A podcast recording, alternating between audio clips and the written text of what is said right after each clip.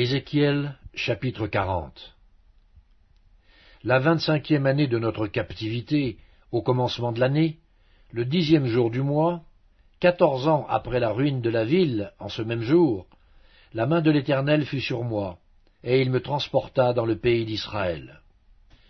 Il m'y transporta dans des visions divines, et me déposa sur une montagne très élevée, où se trouvait au midi comme une ville construite. Il me conduisit là, et voici, il y avait un homme dont l'aspect était comme l'aspect de l'airain. Il avait dans la main un cordeau de lin et une canne pour mesurer, et il se tenait à la porte.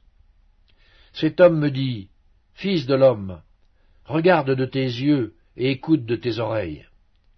Applique ton attention à toutes les choses que je te montrerai, car tu as été amené ici afin que je te les montre.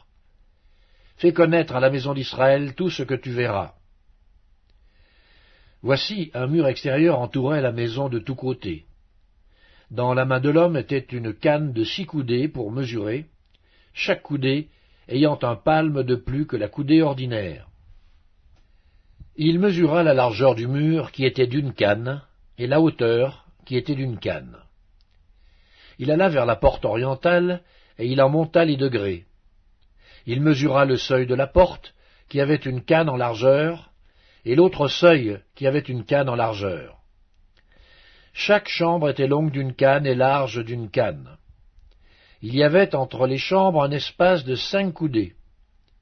Le seuil de la porte, près du vestibule de la porte, à l'intérieur, avait une canne. Il mesura le vestibule de la porte à l'intérieur.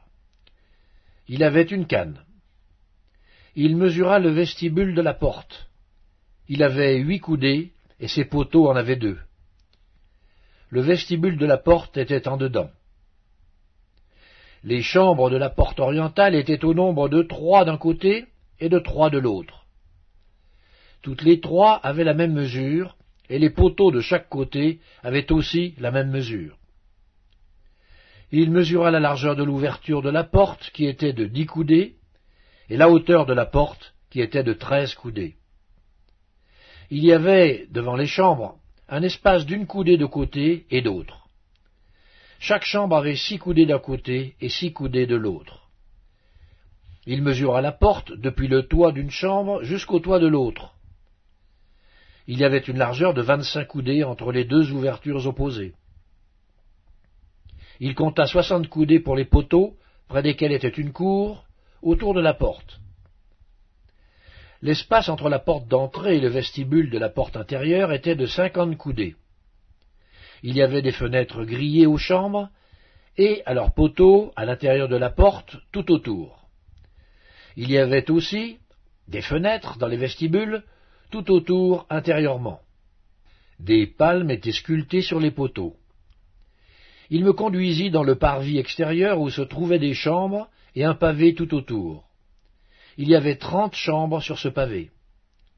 Le pavé était aux côtés des portes et répondait à la longueur des portes. C'était le pavé inférieur. Il mesura la largeur depuis la porte d'en bas jusqu'au parvis intérieur en dehors. Il y avait cent coudées à l'orient et au septentrion. Il mesura la longueur et la largeur de la porte septentrionale du parvis extérieur.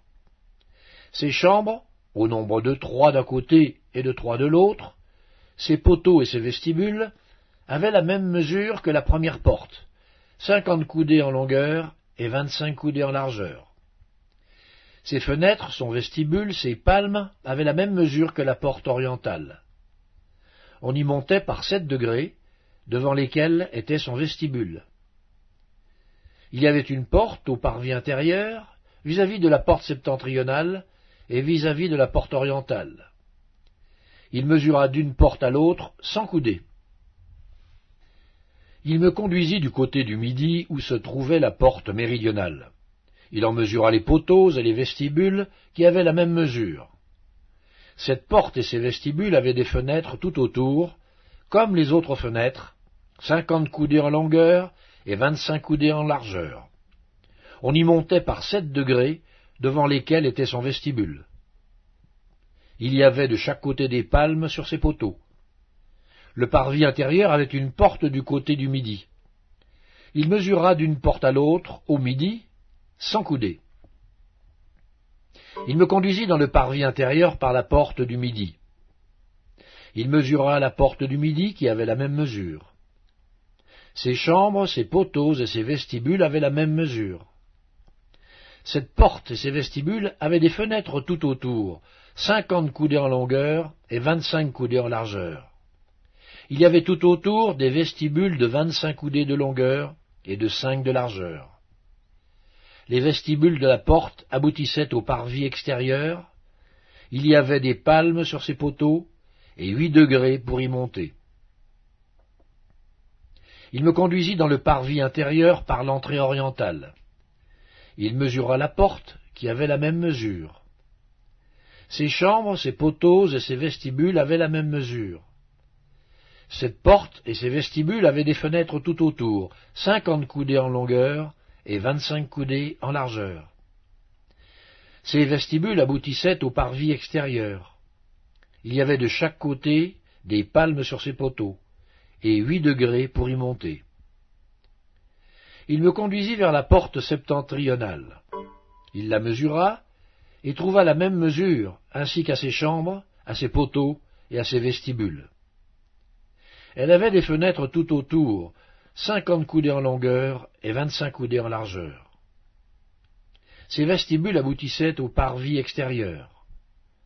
Il y avait de chaque côté des palmes sur ces poteaux et huit degrés pour y monter. Il y avait une chambre qui s'ouvrait vers les poteaux des portes et où l'on devait laver les holocaustes. Dans le vestibule de la porte se trouvaient de chaque côté deux tables sur lesquelles on devait égorger l'holocauste le sacrifice d'expiation et le sacrifice de culpabilité. À chacun des côtés extérieurs, par là où l'on montait, à l'entrée de la porte septentrionale, il y avait deux tables. Et à l'autre côté, vers le vestibule de la porte, il y avait deux tables. Il se trouvait ainsi, aux côtés de la porte, quatre tables d'une part et quatre tables de l'autre, en tout huit tables sur lesquelles on devait égorger les victimes. Il y avait encore pour les holocaustes quatre tables en pierre de taille, longues d'une coudée et demie, larges d'une coudée et demie, et hautes d'une coudée. On devait mettre sur ces tables les instruments avec lesquels on égorgeait les victimes pour les holocaustes et pour les autres sacrifices. Des rebords de quatre doigts étaient adaptés à la maison tout autour, et la chair des sacrifices devait être mise sur les tables. En dehors de la porte intérieure, il y avait des chambres pour les chantres, dans le parvis intérieur. L'une était à côté de la porte septentrionale et avait la face au midi. L'autre était à côté de la porte orientale et avait la face au septentrion. Il me dit, Cette chambre, dont la face est au midi, est pour les sacrificateurs qui ont la garde de la maison. Et la chambre dont la face est au septentrion est pour les sacrificateurs qui ont la garde de l'autel ce sont les fils de Tsadok, qui parmi les fils de Lévi s'approchent de l'Éternel pour le servir. Il mesura le parvis qui avait cent coudées de longueur et cent coudées de largeur en carré. L'autel était devant la maison. Il me conduisit dans le vestibule de la maison, il mesura les poteaux du vestibule, et trouva cinq coudées d'un côté et cinq coudées de l'autre. La largeur de la porte était de trois coudées d'un côté, et de trois coudées de l'autre. Le vestibule avait une longueur de vingt coudées et une largeur de onze coudées. On y montait par des degrés. Il y avait des colonnes près des poteaux, l'une d'un côté et l'une de l'autre.